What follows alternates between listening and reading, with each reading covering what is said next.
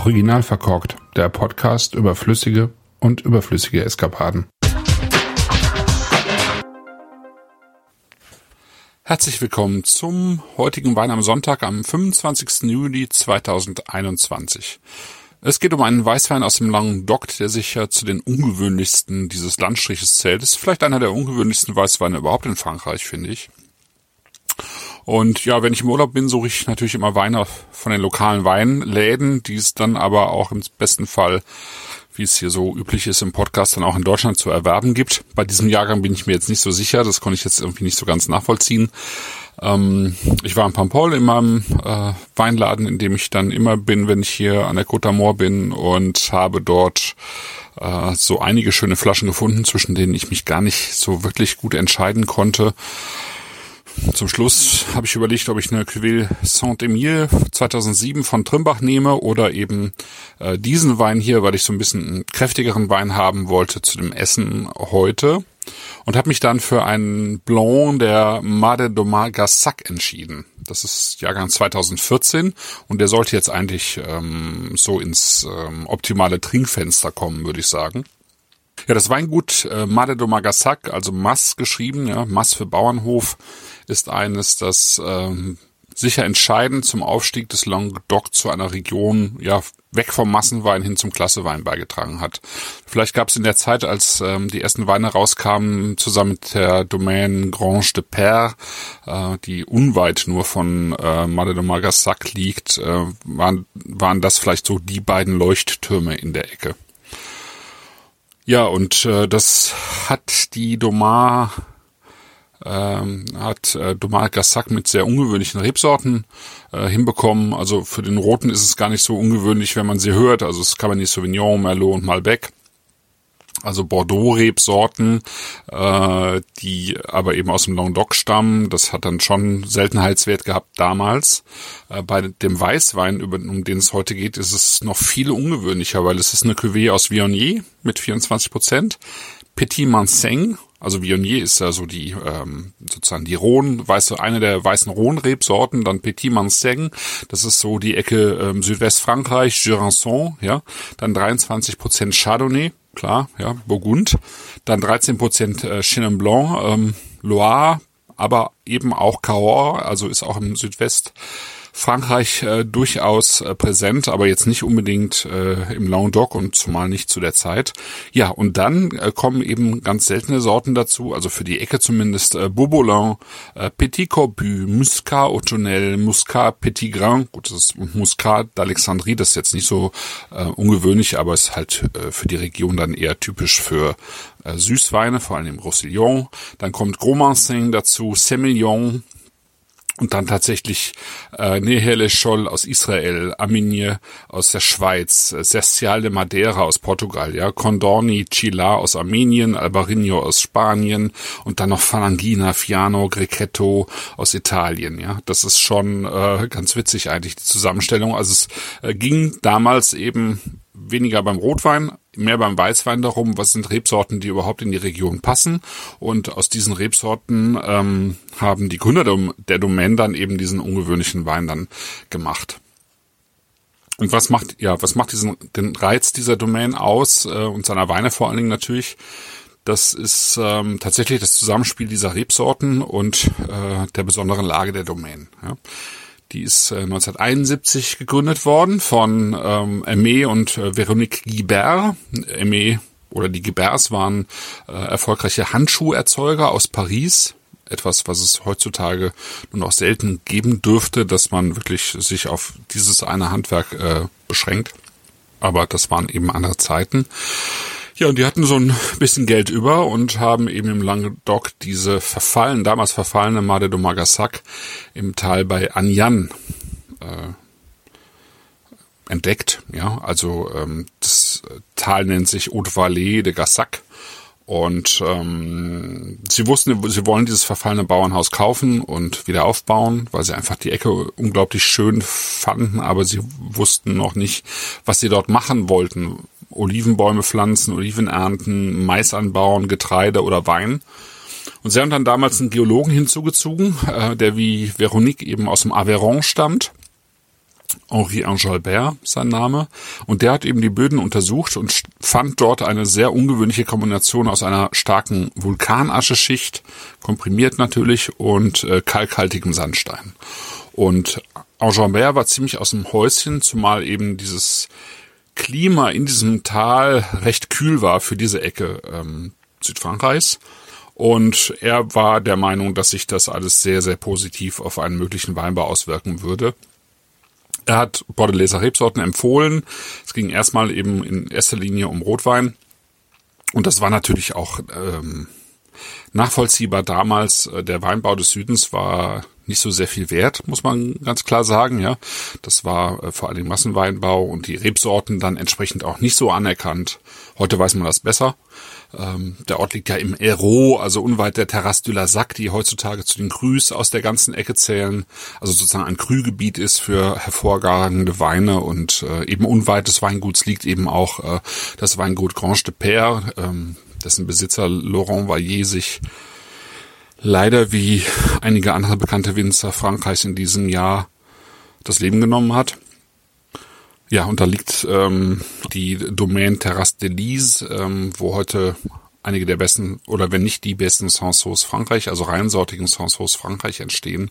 Also es ist äh, die ganze Ecke dort ist eigentlich hervorragend äh, geeignet für Weinbau und und natürlich auch für die äh, typischen äh, äh, südlichen ähm, Rebsorten. Aber eben es funktioniert eben auch hervorragend mit Cabernet, Malbec und Merlot. Ange Albert hat diese Bordeaux-Rebsorten empfohlen und prophezeit, dass dort Grand Cru entstehen könnte. Ja, das war eben 1971, 72 und 1971, 72 war Bordeaux eben, wenn es um Grand Cru äh, Bordeaux ging, eben auch nicht ganz so auf der Höhe, ähm, wie sie das heute sind. Ähm, die Qualitätsmaßstäbe insgesamt waren so ein bisschen geringer, auch wenn ähm, die Weine natürlich weiterhin Weltruf hatten, aber es war ausbaufähig, wie man dann ja später beim ähm, Judgment of Paris gesehen hat, wo dann diese Weine eben aus diesen Jahrgängen, die ähm, Grand Cru aus dem Bordeaux dann äh, eben den Weinen oder einigen Weinen aus Kalifornien unterlegen sind in der Wertung.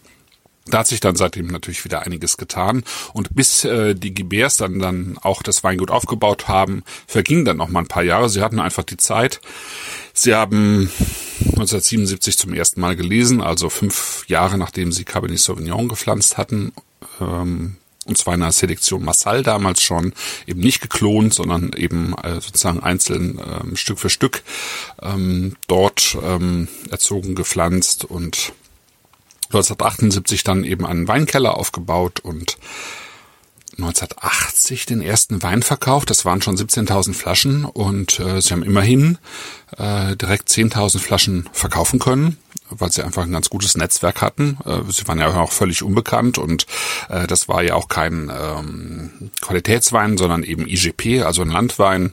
Äh, und ähm, ja, das hat dann innerhalb der ersten zwei, drei Jahre dann durchaus für Aufsehen gesorgt. Also 82 äh, schon für Aufsehen gesorgt. Ähm, damals hat sich dann auch der Bordeleser Önologe, der weltberühmte Önologe Emi Perrault, ähm, blicken lassen und äh, vorbeigeschaut und äh, hat sozusagen eine Beratung abgegeben. Und ähm, zusammen mit ihm haben die GBAs sich eben auch entschlossen, ihren Vandergaard, also ihren äh, damals einzigen Rotwein, äh, eben ganz klassisch auszubauen, wie man das im, im äh, Bordelais eben auch gemacht hat, so dass dieser Rouge dann auch 10 bis 15 Jahre eigentlich gebraucht hat, um auf den Höhepunkt zu kommen. Beim Weißwein geht das etwas schneller, aber auch der Weißwein ähm, kann Zeit vertragen und hat eben auch ein entsprechendes Potenzial. Im Jahr 2000 hat mir dann das Weingut in die Hände seiner, ich glaube, vier von fünf Kindern gegeben, mit, ich glaube, selber 90 Jahren. Und die haben das zwischenzeitlich erweitert um eine Linie, die heißt Moulin de Gassac.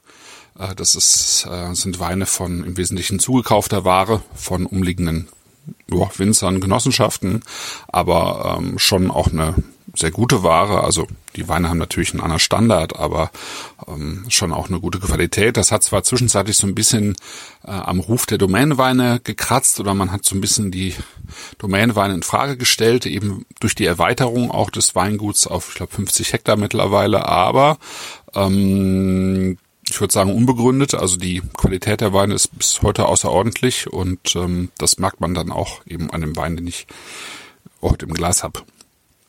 Das wirklich erstaunlich an diesem Wein ist, finde ich, dass er gerade mal zwischen, je nach äh, Rebsorte, zwischen äh, zwei und vier Monaten im Edelstahl ausgebaut worden ist. Und dann wurden die Weine zusammengefügt und gefüllt.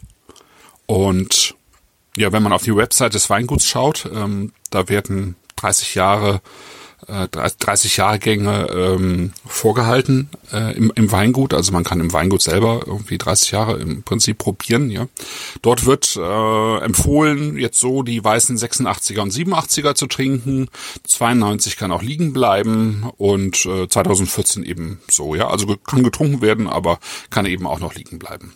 Und 2014 ist der 28. Jahrgang dieses Weißweins.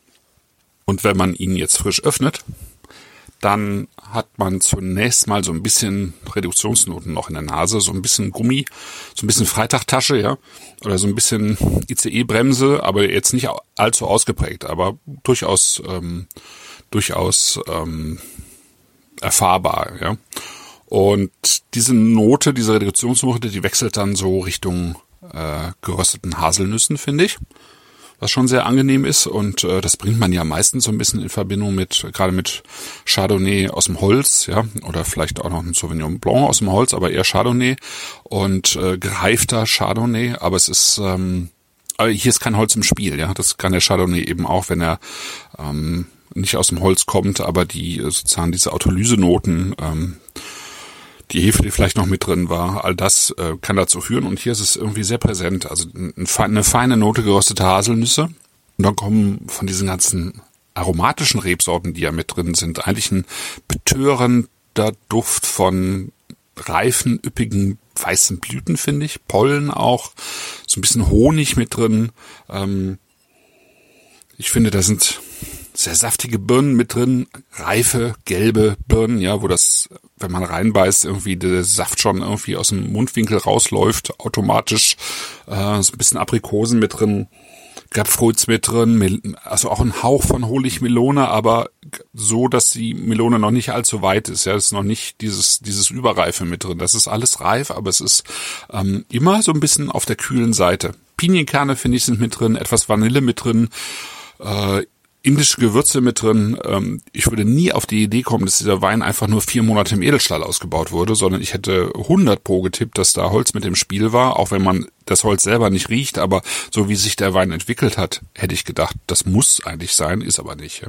Apropos indische Gewürze, ähm, der Wein funktioniert hervorragend zu, zu indischem Essen, wenn ich das jetzt mal ähm, in die Breite lege. Das indische Essen ist ja sehr komplex, äh, ebenso das nordafrikanische, aber genau dazu haben wir das jetzt auch genutzt. Ja? Äh, eine Tagine vom Hähnchen mit nordafrikanischen Gewürzen, auch mit ein bisschen Aprikosen dazu aus dem Ofen. Das funktioniert wirklich hervorragend.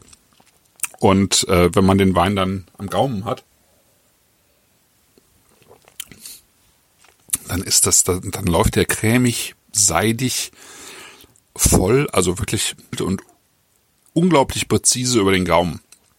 Und das nächste, was total ungewöhnlich ist, ist, der Wein hat 11,5 Gramm Restzucker. Die merkt man kaum.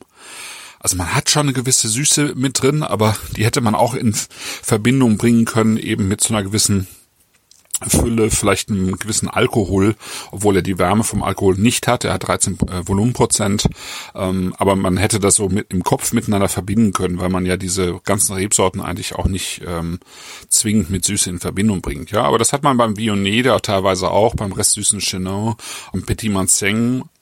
Ja, gut, die werden auch teilweise süß ausgebaut, tatsächlich. Ähm, all diese Rebsorten können sehr üppig sein und eben auch eine Restsüße haben. Ähm, aber hier ist eben auch diese, trotzdem diese bemerkenswerte, bemerkenswerte Frische mit drin, die Mineralität mit drin. Ja, und ich finde, das ist wirklich eine wunderbare, wirklich betörende Cuvée, die ich jetzt schon ein paar Jahre nicht mehr im Glas hatte, aber die ist eigentlich müsste man davon irgendwie ein paar Kisten im Keller haben. Ja, und zwar von verschiedenen Jahrgängen, weil es ist wirklich ein begeisternder Wein.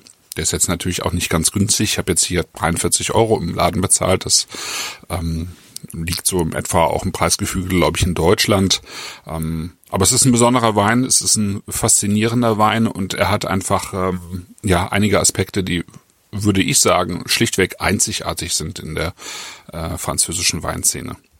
Ja, das ist mein ähm, Ferien-Sonntagswein heute. Ich hoffe wie immer, dass ihr auch einen guten Wein im Glas habt und bis dann.